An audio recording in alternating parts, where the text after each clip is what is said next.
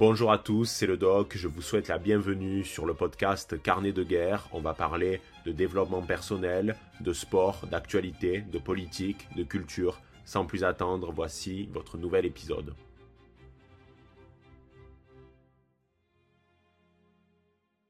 Eh bien, salut à tous, c'est le doc, j'espère que vous allez bien et on se donne rendez-vous aujourd'hui pour un nouvel épisode du podcast carnet de guerre par rapport à une actualité historique et extrêmement brûlante, dans la mesure où elle date d'il y a moins de 24 heures, et ce matin, quand je me suis réveillé, j'ai reçu énormément de messages de vous, les barons de la communauté, qui m'ont demandé de parler de cette actualité précise. Alors je pense qu'au regard du titre et de la possible miniature, vous avez compris de quoi il s'agissait. En fait, c'est la publication de la photo d'identité judiciaire de Donald Trump, ce que l'on appelle un mugshot dans le langage anglo-saxon, et cette publication soulève tout un tas de questions à la fois sur l'avenir de Donald Trump, est-ce qu'il va passer le reste de sa vie derrière les barreaux, mais ça soulève aussi beaucoup de questions par rapport à la suite de la campagne présidentielle américaine, puisque au moment où je vous parle, au regard des sondages, on se dirige plutôt vers un match retour entre Joe Biden et Donald Trump. Donc on va essayer de décortiquer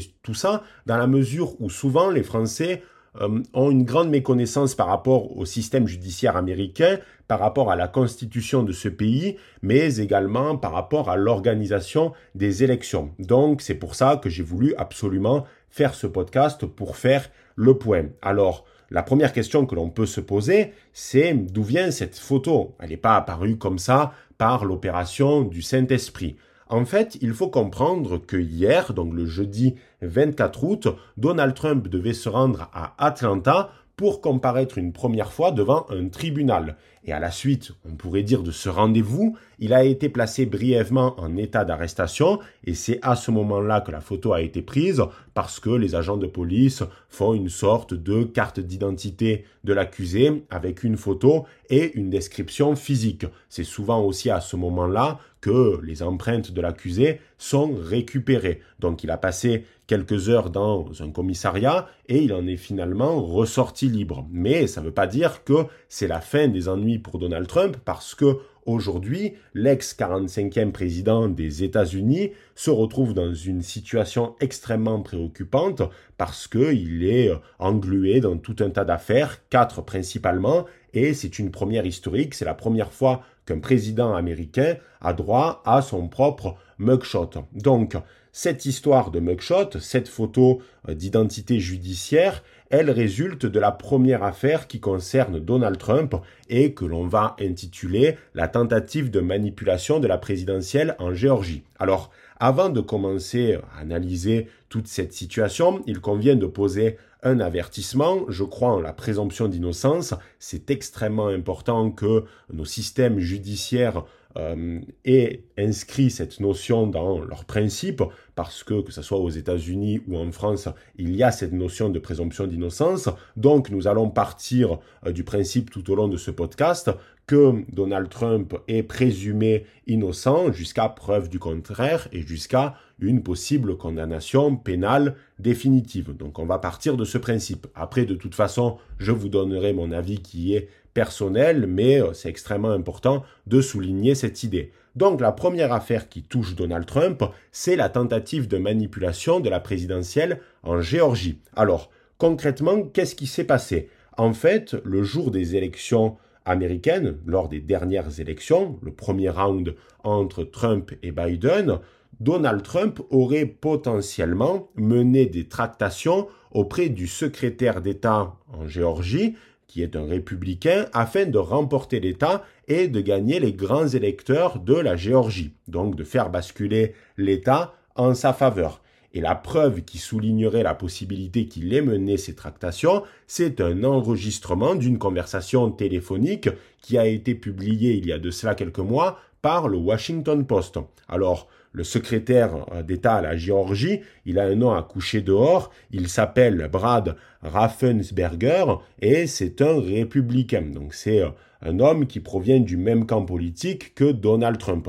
Et donc, dans cette conversation téléphonique, Donald Trump aurait fait pression à Brad pour qu'il change les résultats. Donc, j'ai sous les yeux une partie de la conversation et je vais euh, vous la lire tout simplement afin que vous puissiez mieux comprendre ce qui est reproché à Donald Trump. Je cite tout ce que je veux, c'est trouver 11 780 votes parce que nous avons gagné l'État. Ça, c'est Trump qui le dit. Donc ça, c'est une phrase qui a été prononcée par Trump au cours de la conversation téléphonique. Brad répond alors, eh bien, monsieur le président, le problème est que les données que vous avez sont fausses. Trump répond alors, il n'est tout simplement pas possible que j'ai perdu la Géorgie. Ce n'est pas possible, mais ils ont rajouté beaucoup de votes tard dans la nuit, vous le savez bien Brad. Et Brad conclut cet échange en disant Nous ne sommes pas d'accord sur le fait que vous avez gagné. Donc à ce moment-là, Trump était président des États-Unis, c'était euh, le soir des élections, et ce qui est reproché à Donald Trump, c'est la possibilité qu'il ait demandé donc à ce fameux Brad, au cours de l'échange téléphonique, de changer les résultats euh, de l'État afin qu'il puisse les remporter. Donc on voit que c'est flou parce que la phrase qu'il y est reprochée, c'est surtout le tout ce que je veux, c'est trouver 11 780 votes. Donc, est-ce qu'il parle notamment des ballots? Parce qu'on sait qu'il y a pas mal de ballots. Vous savez, euh, qu'aux États-Unis, on peut voter par correspondance, etc. Donc il y a eu tout un tas de ballots qui ont été égarés, etc. Donc est-ce qu'il dit qu'il aimerait retrouver ces bulletins qui ont été égarés ou est-ce qu'il parle d'un possible rajout de 11 780 votes fictifs? Ça, c'est euh, ce qui va être euh, déterminé, enfin c'est ce qui, ça va être l'objet des débats au cours donc du procès. Et là, Trump risque quand même gros parce que dans cette affaire, il y a plus de 40 chefs euh, d'accusation, 40 chefs d'accusation pour Donald Trump dans euh, cette première affaire. Alors là, il convient de faire une sorte de petite parenthèse qui va être extrêmement importante pour la suite. En fait, aux États-Unis, il y a un système d'addition des peines. C'est-à-dire qu'on va prendre un exemple. Imaginons, vous avez envie de braquer une banque aux États-Unis. Pour préparer ce braquage, vous allez voler une voiture, vous allez euh, voler une arme, vous allez donc détenir cette arme illégalement parce que vous n'avez pas de permis. Le jour du braquage, vous allez donc rentrer dans la banque avec une arme illégale et euh, ben, braquer euh, tout le monde, donc un vol à main armée. Vous allez partir avec l'argent et au cours de la tentative de fuite, vous allez avoir un accident avec votre voiture volée en rentrant directement dans une voiture de flic. Si vous faites ça en France, vous allez avoir une sorte euh, de condamnation qui va regrouper tout ce qui a été euh, fait. Et vous allez prendre, je ne sais pas moi, 10, 15 ans. Alors qu'aux États-Unis, vous avez des chefs d'accusation. Par exemple, dans ce cas-là, et ça reste un exemple bien entendu, c'est pour euh, illustrer, pour que euh, un maximum de barons puissent comprendre le système pénal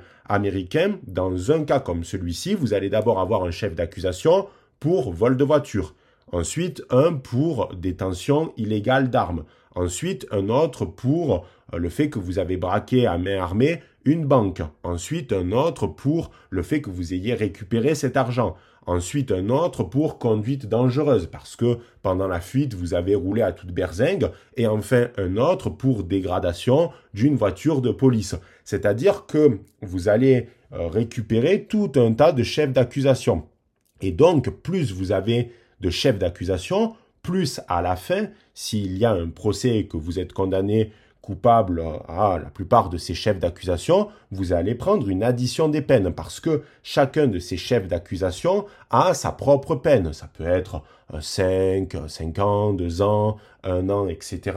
Et donc, vous pouvez vous retrouver dans une situation où soit tous les chefs d'accusation vont être reconnus, soit certains ne vont pas l'être, d'autres oui, ou soit aucun ne va être explicitement reconnu et donc vous serez absolument pas euh, condamné, vous serez innocent de toutes les charges qui pèsent sur vous. Donc, plus vous avez de chefs d'accusation, plus théoriquement vous êtes euh, dans une situation extrêmement délicate parce que dans ce nombre qui est quand même très important, 40, vous risquez d'en avoir un ou deux où vous êtes potentiellement responsable, même si c'est pas vraiment le cas parce que vous pouvez aussi être condamné alors que vous êtes innocent. Hein. Les erreurs judiciaires, ça existe aussi, mais plus vous avez de chefs d'accusation, plus vous avez de chances d'être condamné, forcément. Et là, dans cette affaire, eh bien, euh, au regard des chefs d'accusation, Donald Trump risquerait entre 5 à 25 ans de prison. Donc on ne parle pas d'une petite affaire à la con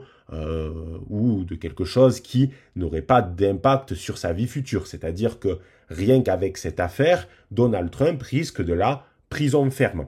Alors celle qui est à la tête de cette accusation, c'est la procureure Fanny Willis qui ne semble pas porter dans son cœur Donald Trump. Déjà, elle est considérée comme une véritable pitbull. Elle lâche pas les gens qui, qui, sont, qui sont dans sa euh, ligne de mire. Euh, elle est reconnue pour être extrêmement dure dans la région, et c'est notamment les policiers euh, de Géorgie qui le disent.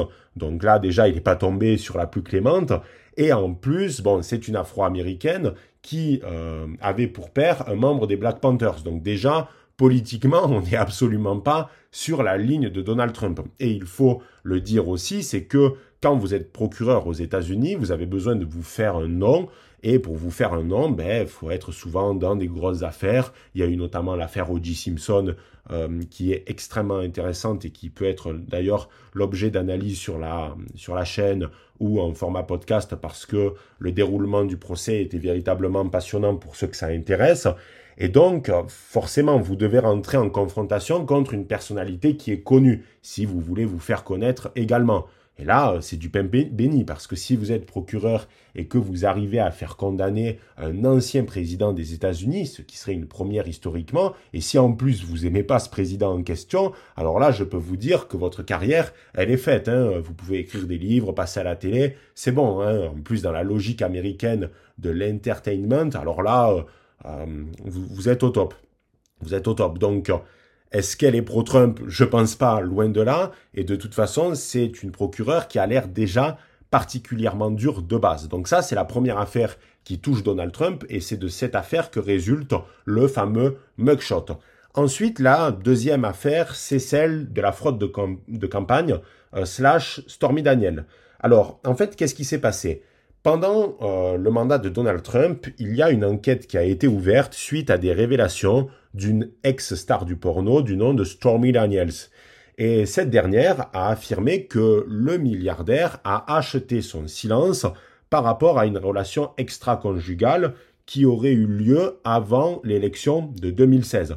En gros, Donald Trump savait qu'il voulait se présenter à l'élection présidentielle américaine de 2016, et donc, en prévision de tout ceci, il a acheté le silence de Stormy Daniel pour la coquette somme de 130 000 dollars parce qu'il aurait eu une relation extra-conjugale avec elle, puisque Donald Trump était marié, et est toujours, est toujours marié d'ailleurs, avec Melania Trump. Donc, 130 000 dollars pour acheter son silence, mais attention, il ne faut pas tomber dans un piège. C'est pas ça qu'on reproche à Donald Trump. C'est-à-dire que euh, on ne reproche pas à Donald Trump le fait qu'il ait eu une relation extra-conjugale avec Stormy Daniel et qu'il ait voulu acheter son silence. Parce que souvent, dans le monde judiciaire américain, il y a parfois des, euh, comment on pourrait dire, des arrangements entre certaines parties, entre euh, les accusés et les victimes, avec de l'argent qui peut être donné à la suite, en échange par exemple d'un arrêt des poursuites. Là, on n'est pas dans cette situation, mais ça reste un contrat entre deux individus.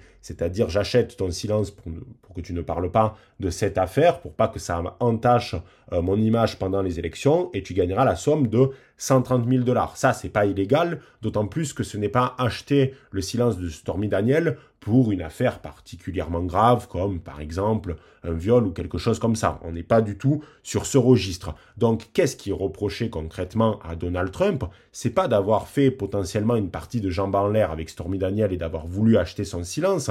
C'est le fait que cette somme de 130 000 dollars, elle a potentiellement été enregistrée euh, dans ce qu'on appelle les frais juridiques et que ces frais juridiques-là auraient dû être déclarés dans les comptes de campagne. C'est-à-dire que ces 130 000 dollars proviennent potentiellement euh, de l'argent qui devait être utilisé pendant la campagne et qui donc n'a pas été déclaré. Donc en fait, ce serait une fraude de campagne, mais également une falsification comptable. Alors clairement, c'est pas euh, dans cette dans cette histoire que Donald Trump risque le plus, puisque il risque 5 ans de prison max. Ça va, mais ça reste quand même assez problématique parce que bon, c'est toujours 5 ans, il hein. faut, pouvoir les faire. Et le procès est, fixé pardon, à mars 2024, donc après les élections, puisque euh, les élections auraient lieu en novembre, novembre, décembre, janvier, février, mars, donc euh, quelques mois après. C'est-à-dire que Donald Trump pourrait être potentiellement président au moment du procès en 2024. Donc ça, c'est la deuxième affaire qui est pour moi l'une des moins graves, ou du moins des moins préoccupantes pour Donald Trump. Par contre, ce n'est pas le cas de l'affaire numéro 3, celle que l'on va intituler l'affaire des documents secrets de Mar-a-Lago. Qu'est-ce qui s'est passé? Lorsque Donald Trump était président des États-Unis, il a eu accès à tout un tas de documents secrets qui proviennent des archives euh, nationales ou des archives, par exemple, de la CIA ou du FBI. En tant que président, il a le droit de consulter ces archives parce que ça euh, lui permet euh, d'être au courant de certaines informations qui peuvent être primordiales pour la gestion de sa propre politique et pour la gestion du pays dans sa globalité. Donc, il a eu accès, à ces documents secrets, mais théoriquement, une fois qu'on n'est plus président, on n'a plus accès à ces documents et ils doivent rester dans les archives nationales, à la CIA ou au FBI. Le problème, c'est que après l'élection de Joe Biden, les archives nationales se sont rendues compte de l'absence d'un certain nombre de documents. Alors, euh, les archives nationales ont contacté les équipes de Donald Trump et ces équipes-là ont renvoyé aux archives un certain nombre de documents.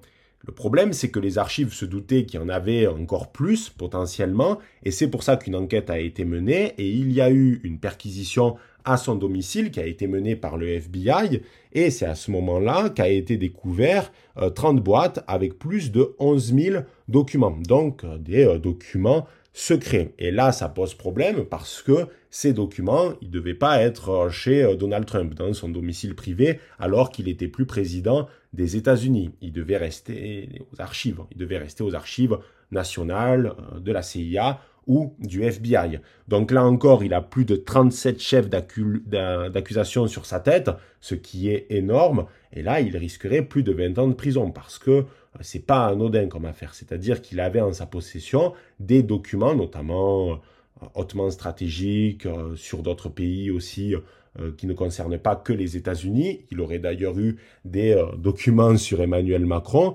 Donc, il faut faire attention avec cette affaire. C'est peut-être celle qui est le plus risquée pour lui, d'autant plus que les preuves étaient là. C'est-à-dire que les documents étaient chez lui. Et attention, on va pas mentir, il est fort probable que de nombreux présidents américains et conserver à la suite de leur mandat des copies de documents top secrets. Mais il s'agit de copies. Déjà, c'est euh, normalement illégal. Théoriquement, on ne doit pas garder ce type de euh, documents. Le, le simple fait de les photocopier, d'en faire une copie, c'est déjà illégal en soi mais ça peut se faire. À mon avis, beaucoup euh, l'ont fait. Je pense que Bush, notamment avec euh, la question de, de la guerre contre le terrorisme, il a dû garder forcément euh, des documents, mais c'était des copies. Donc à ce moment-là, le problème de Trump, c'est qu'il a pris putain les originaux, quoi. Il a pris les originaux et la preuve, ben, elle était là, c'était des cartons chez lui. Donc c'est évident que pour le coup, dans cette affaire, il va avoir une marge de manœuvre très faible au niveau de sa, euh, de la justification de posséder des documents qui ne devaient pas être chez lui à ce moment-là, vu qu'il était plus président des États-Unis. Alors pour le coup, le procès est euh, fixé en mai 2024.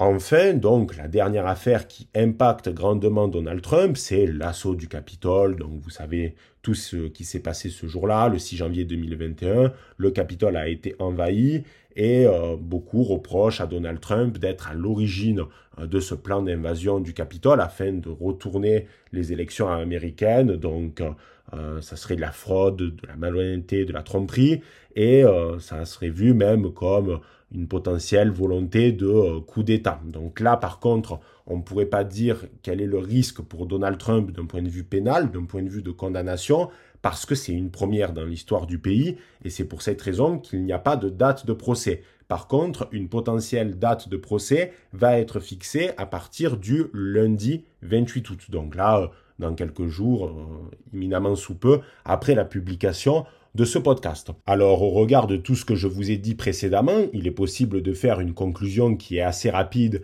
est évidente, et c'est la suivante, Donald Trump est dans la merde, parce que quand on prend l'étendue de toutes ces affaires, de ces quatre affaires, il y a des dizaines et des dizaines de chefs d'accusation. Alors il y a deux possibilités, soit Donald Trump est 100% innocent dans toutes ces affaires-là, et il s'agit d'une terrible chasse aux sorcières, mais de toute façon, si les gens en face de lui veulent sa tête, ils finiront par l'avoir, parce que le système judiciaire va finir par punir Donald Trump, ou soit il est coupable dans l'une de ces affaires, et donc là, en plus, ça va être forcément encore plus rapide, parce que vu que les mecs en face, de toute façon, veulent sa tête, il finira par être condamné dans certaines de ces affaires, peut-être pas dans tous les chefs d'accusation, mais il est certain qu'il va s'en prendre quelques-uns. Moi, aujourd'hui, je suis convaincu d'une chose, c'est que Donald Trump va finir par être condamné pénalement dans l'une de ces affaires. Il ne pourra pas s'en sortir miraculeusement. Ça, c'est une certitude, qu'il soit innocent ou non. Et c'est encore plus euh, évident s'il ne l'est pas. C'est encore plus évident si au fil des enquêtes, il y a des preuves matérielles de plus en plus lourdes contre lui. Donc ça, c'est la première chose que l'on peut dire par rapport à la situation de Donald Trump. Maintenant, la question qu'il convient de se poser, c'est comment ça va se passer pour l'élection présidentielle américaine. Alors théoriquement, au regard des différentes dates de procès, il n'y aura pas de jugement définitif avant les élections américaines qui sont fixées le 5 novembre 2024. Ça, c'est une certitude. Même si on n'a pas la date du procès pour le Capitole, vu que c'est quand même un procès qui serait d'envergure, je ne pense pas que ça va être fixé avant les élections, et même si c'est le cas, et qu'il y a une possible condamnation, il y a quand même des appels possibles, des vices de procédure, donc Donald Trump et ses équipes d'avocats peuvent gagner du temps. Donc je suis quasiment sûr d'une chose, c'est qu'il ne sera pas condamné définitivement dans l'une de ces affaires avant l'élection présidentielle américaine qui va avoir lieu le 5 novembre 2024. Par contre, imaginons si par exemple il y a un procès express, d'ailleurs petite parenthèse, les procès vont être filmés, donc ça va être extrêmement intéressant de suivre ce qui va se passer et notamment de voir euh, quelle va être la défense de Donald Trump dans ces différentes affaires, mais imaginons si éventuellement il y a un procès avant le 5 novembre 2024, que va-t-il se passer si Donald Trump est accusé euh, de quelque chose, qu'il est condamné définitivement et donc qu'il soit toujours dans la course à la Maison Blanche. Eh bien, je vais vous le dire, et ça va peut-être en étonner certains, ça ne va strictement rien changer. C'est-à-dire que Donald Trump pourrait être théoriquement derrière les barreaux, il pourrait toujours être candidat à l'élection présidentielle américaine. Et il pourrait donc potentiellement gagner les élections en étant en prison. Ça, ça s'explique parce que, vous le savez, la Constitution américaine elle a très peu changé au fur et à mesure des siècles, et on pourrait dire qu'elle est en quelque sorte dans le formol. Et donc, cette constitution américaine, notamment par le biais de son article 2 et de certains amendements qui ont été euh, rajoutés par la suite, notamment en 1947, il y a dans cet article-là les conditions pour être président des États-Unis. Et ces conditions, il y en a trois, et il y en a une quatrième en plus. La première, c'est d'être au moins âgé de 35 ans. C'est le cas de Donald Trump. Il faut être citoyen des États-Unis à la naissance, donc c'est-à-dire il faut être né aux États-Unis, ce qui est le cas de Donald Trump. Et enfin, il faut avoir résidé aux États-Unis pendant au moins 14 ans, ce qui est toujours le cas de Donald Trump. De toute façon, il avait euh, coché toutes les cases pour les élections de 2016, donc ça, ça pose pas de problème. La quatrième condition que l'on peut rajouter, c'est le fait que le président américain ne peut pas faire plus de trois mandats. Alors ça, ça a été rajouté à partir de 1947. Avant, c'était une sorte de comment on pourrait dire, euh, de tradition parce que c'était George Washington, le premier président des États-Unis, qui ne voulait pas que euh, les présidents fassent, plus de deux mandats. Lui, il n'avait pas fait plus de deux mandats et il s'était arrêté euh, au bout de deux. Donc c'était une sorte de tradition pendant des décennies et ensuite ça a été inscrit dans le droit à partir de 1947, même si, bien entendu, certains présidents avaient fait plusieurs mandats. C'était le cas, par exemple, euh, de Franklin Delano Roosevelt qui en avait fait quatre. Donc théoriquement, c'était une tradition que certains respectaient et que d'autres ne respectaient pas et en avaient clairement rien à foutre. Et c'est pour ça que désormais, un président américain ne peut pas faire plus de, de deux mandats. Il ne peut pas en faire trois, quatre, etc. Non, c'est deux mandats. C'est pour ça, par exemple, qu'Obama a pu en faire seulement deux et que tout un tas de présidents avant lui ont pu en faire seulement deux, surtout à partir de 1947, lorsque cet amendement a été rajouté.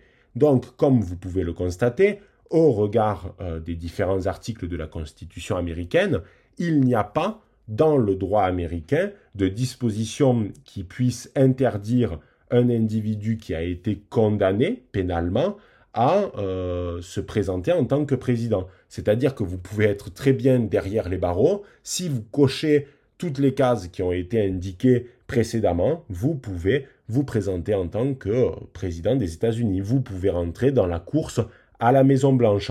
Donc, on pourrait se retrouver dans une situation complètement loufoque où à la fois Donald Trump a été condamné pénalement, il est derrière les barreaux, mais il pourrait être dans le même temps président des États-Unis. Oui, les États-Unis, ça reste un pays extrêmement étrange. Mais bon, que voulez-vous? C'est le fait que ben, leur constitution n'a quasiment pas évolué avec le temps. Donc, euh, ces questions-là ne se sont jamais posées véritablement. Et dans le droit, il n'y a jamais eu de euh, modification suffisamment importante pour faire rentrer la possibilité d'interdire à un individu de se présenter s'il a été condamné pénalement. Donc ça, c'est une certitude. Alors, qu'est-ce qui se passerait dans le cas où Donald Trump gagne les élections, qu'il soit en parallèle condamné pénalement euh, Qu'est-ce qui se passerait? Est-ce qu'il pourrait euh, se sortir de cette situation?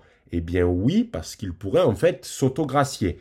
Par contre, dans l'affaire de la Géorgie, je crois qu'il ne peut pas le faire parce que j'ai lu tout un tas de sources de juristes américains qui euh, pensent que potentiellement il ne pourrait pas pour cette affaire précise. Et c'est pour ça que pour moi, l'affaire des élections en Géorgie reste la plus préoccupante pour Donald Trump parce que c'est potentiellement cette affaire qui déjà le mènerait à faire beaucoup d'années de prison et en plus, il ne pourrait pas s'autogracier même s'il devenait président des États-Unis. Donc c'est une situation extrêmement préoccupante pour lui, d'autant plus qu'il y a la preuve de cet appel téléphonique.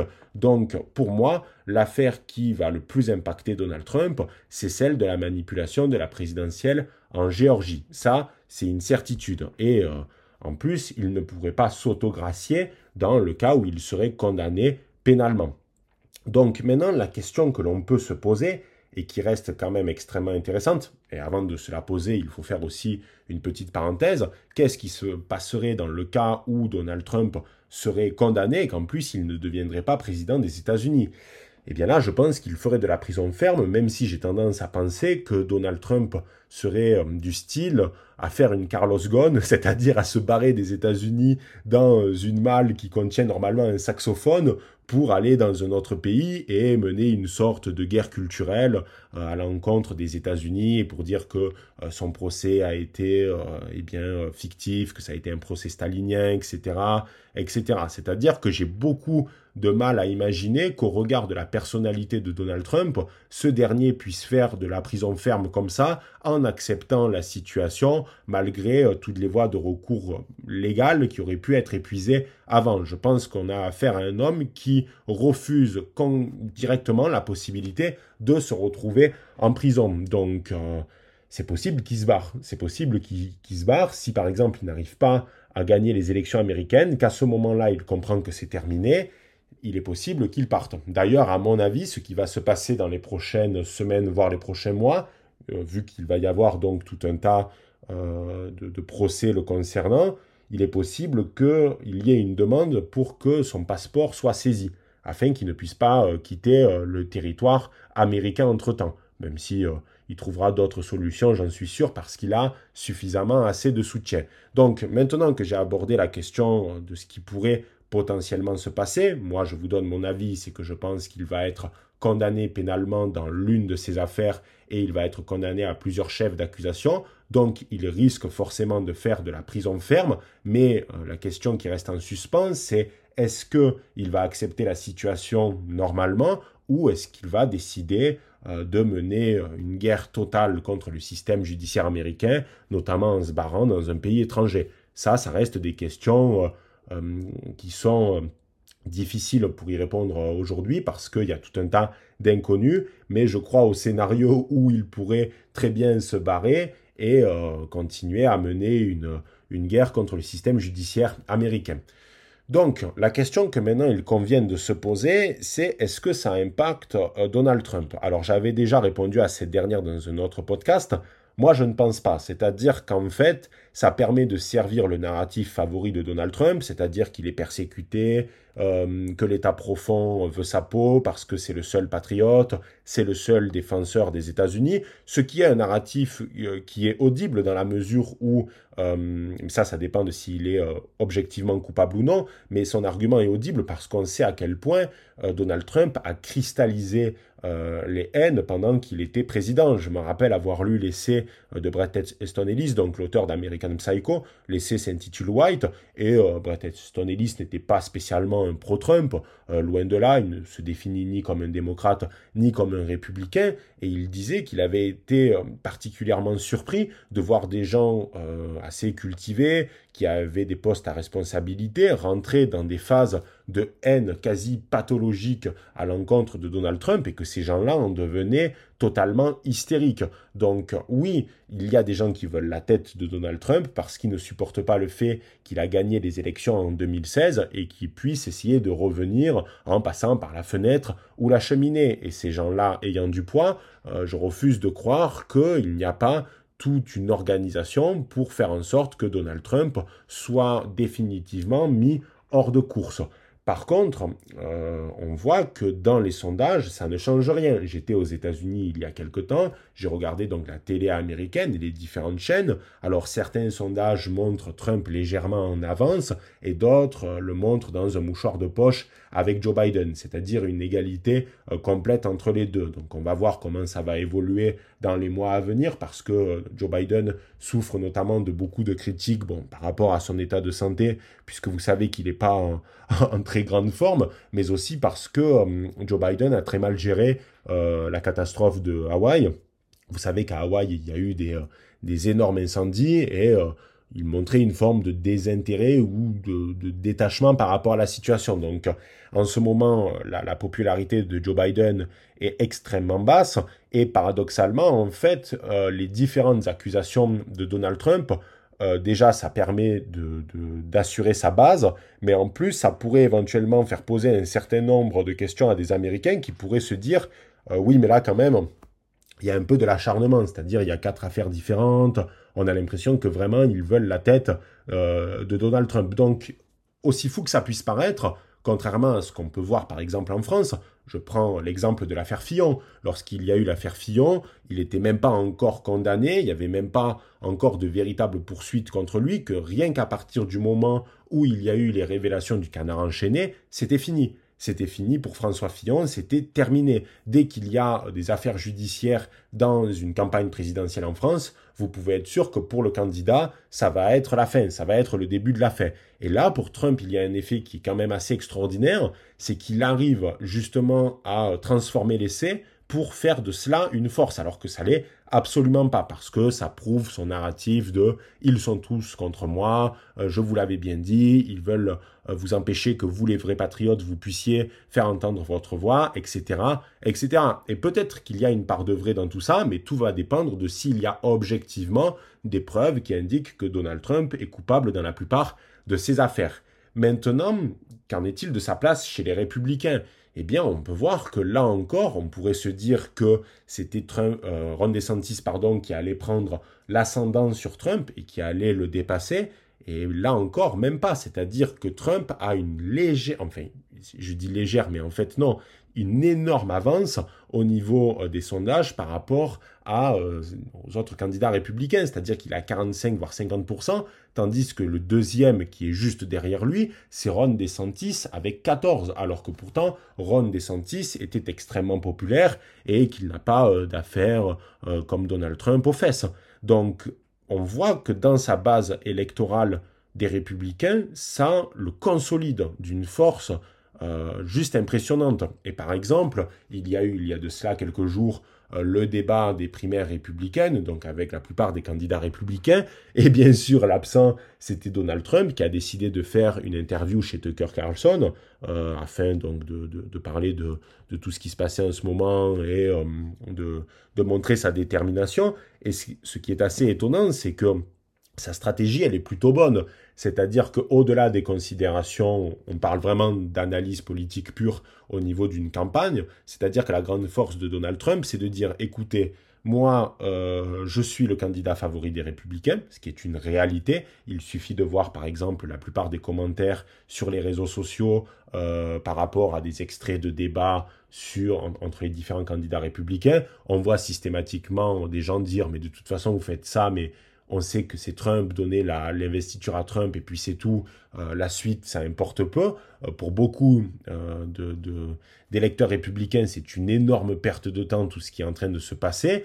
Et en fait, Donald Trump, qu'est-ce qu'il dit en n'allant pas faire ce débat? C'est je suis le candidat légitime, c'est une perte de temps, c'est une mascarade, ils n'ont pas mon niveau, je suis au-dessus d'eux, donc même pas je vais m'abaisser à aller les voir. Et c'est pour ça que je fais une interview chez Tucker Carlson pour parler du match retour entre moi et Joe Biden, parce que c'est tout ce qui compte. Et d'ailleurs, Joe, euh, enfin, euh, Trump est aussi au niveau des sondages celui qui est le mieux placé pour battre Joe Biden, ce qui à un moment n'était pas si évident que cela parce que Ron DeSantis était extrêmement bien placé. Mais Ron DeSantis a complètement implosé au niveau de sa popularité pour au final aujourd'hui euh, ne pas représenter grand-chose. Donc oui, le candidat naturel des républicains aujourd'hui aux États-Unis, c'est Donald Trump. Les électeurs républicains américains veulent voir un match retour, ils veulent voir la revanche de Donald Trump. Et c'est ce que je vous avais dit d'ailleurs dans une vidéo qui commence maintenant à dater, en vous expliquant que déjà, ben, les Américains, ils aiment bien tout ce qui est entertainment, ils aiment bien le divertissement et euh, ben, des narratifs, du storytelling. Et euh, c'est un storytelling parfait, c'est-à-dire que euh, c'est le retour de Trump, c'est le match retour, c'est Rocky quoi le bordel. C'est Rocky à tout moment, il met des gants et il y a un combat euh, de boxe entre les deux pour déterminer qui est le prochain président des États-Unis. Donc, si vous voulez, c'est le candidat naturel des républicains. La question ne se pose pas.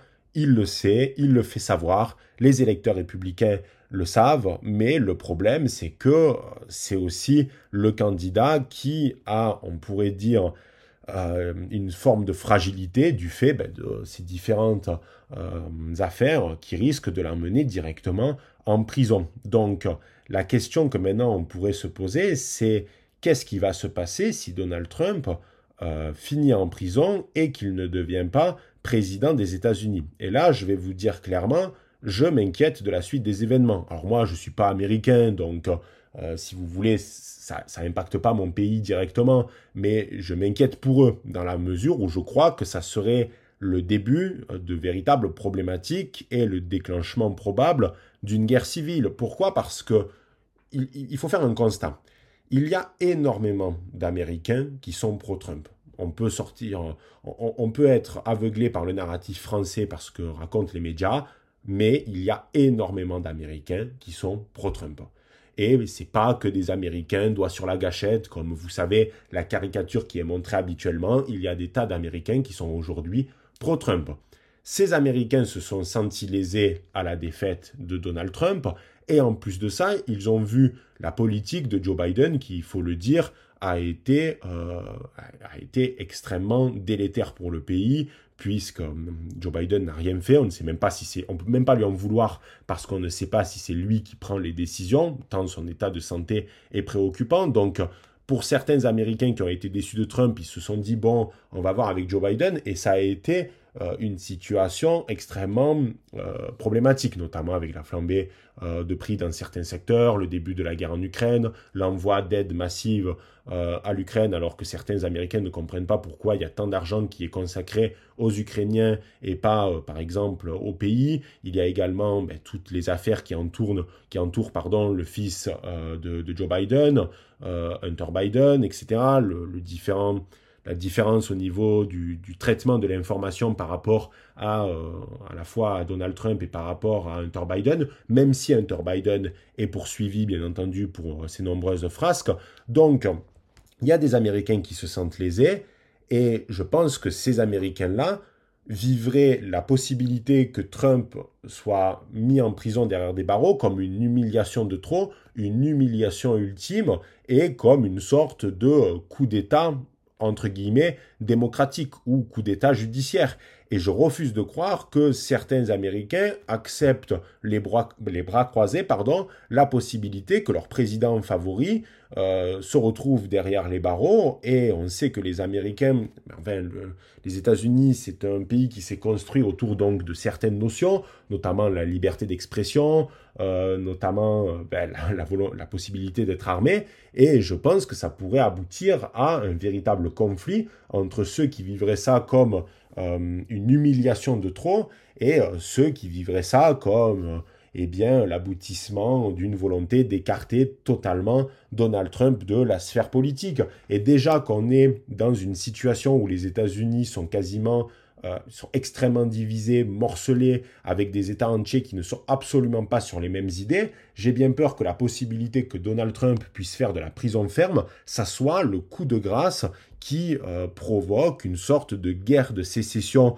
partie 2 avec des États qui pourraient dire, écoutez, nous on n'accepte pas ça parce que même si euh, Trump n'est pas aimé de tous les républicains, ça pourrait être une ils pourraient voir ça comme une sorte d'avertissement. C'est-à-dire qu'à partir du moment où ils ont réussi à mettre en prison un ex-président américain, même s'il est coupable, hein, c'est-à-dire que c'est une question de symbolique, même si Donald Trump est objectivement coupable, je pense que c'est extrêmement dangereux de le mettre en prison, parce que c'est envoyer un message hautement symbolique de dire, ben voilà, on a mis un président, un ex-président républicain euh, qui a dénoncé une sorte d'état profond en prison. Et pour de nombreux Américains, ça serait une sorte de signal de trop, surtout dans un pays qui a été marqué par de grandes divisions, notamment avec Black Lives Matter, euh, notamment donc avec la question de l'avortement, enfin sur tout un tas de sujets, il y a déjà de grosses divisions aux États-Unis. Et je pense que si Donald Trump se trouvait en prison demain, euh, il ne serait pas le seul à... Enfin, il entraînerait d'autres gens dans la chute avec lui, c'est-à-dire qu'il entraînerait peut-être le pays entier. Donc, je crois que c'est extrêmement dangereux cette volonté de vouloir l'écarter à tout prix, même si il est objectivement coupable. Alors après, on rentre dans des débats qui sont intéressants de savoir si il faut que la justice soit euh, rendue pour tout le monde, même si euh, le prix à payer à la fin peut être extrêmement coûteux. Ça, c'est un débat qui mérite d'être euh, posé, d'être encadré, mais je crois qu'objectivement, on va de toute façon vers des mouvements de sécession aux États-Unis. C'est c'est pas la première fois que je vous le dis dans un podcast ou dans une vidéo, et euh, la possibilité que Trump finisse en prison, ça serait euh, le coup de grâce qui enclencherait euh, cette possibilité. Donc, dans tous les cas de figure, pour résumer et pour conclure cet épisode, oui, Donald Trump est dans la merde. Oui, je pense qu'il finira par être condamné dans certaines de ses affaires. Est-ce qu'il va devenir président? C'est la grande inconnue. Mais de toute façon, même s'il devient président, théoriquement, mais ça après c'est à prendre avec des pincettes, il ne pourra pas s'autogracier pour le procès en Géorgie. Et donc, ça risque d'être extrêmement difficile pour lui. Donc, à mon avis, les États-Unis vont vers des grosses crises, euh, des crises à la fois politiques, institutionnelles, euh, mais également des crises sur les questions de division entre les Américains et ils vont également vers des mouvements de sécession parce que je refuse de croire que euh, de nombreux Américains vont accepter que Donald Trump se retrouve en prison et que après tout ben, c'est comme ça, justice a été rendue et euh, il fallait qu'il termine en prison. Non, je ne pense pas, ça va pas se passer comme ça et euh, à mon avis, il y a une chose qui est certaine dans tous les scénarios possibles, ils vont vers du clash. Ils vont vers du clash et ils vont vers du clash extrêmement sérieux. Et c'est possiblement ce qui va mettre le pays dans des grandes difficultés. Voilà les barons, j'espère en tout cas que cet épisode de Carnet de guerre vous aura plu, que ça vous aura permis de mieux comprendre tous les tenants et les aboutissants de cette affaire. N'hésitez pas à mettre 5 étoiles pour euh, les podcasts, c'est extrêmement important pour le référencement et pour moi quoi parce que si vous aimez, faut savoir me le dire aussi les gars, même si vous êtes très nombreux à partager. D'ailleurs oui, j'en profite pour le dire, n'hésitez pas à partager euh, vos moments où vous êtes en train d'écouter Carnet de guerre, euh, vous mettez une petite story de vous en train de faire quelque chose, ça peut être du sport, de la vaisselle, euh, n'importe quoi, et vous mettez une capture d'écran de carnet de guerre, ça me fera toujours extrêmement plaisir, d'autant plus que je partagerai, je partagerai systématiquement quand vous ferez ça, parce que ça permet de faire connaître l'émission, et c'est une émission qui va se développer énormément, peut-être même parfois plus que les vidéos dans les mois à venir, donc je vous invite à le faire. Voilà les barons, je vous emmerde pas plus et je vous souhaite une excellente journée. C'était le doc. Ciao les barons.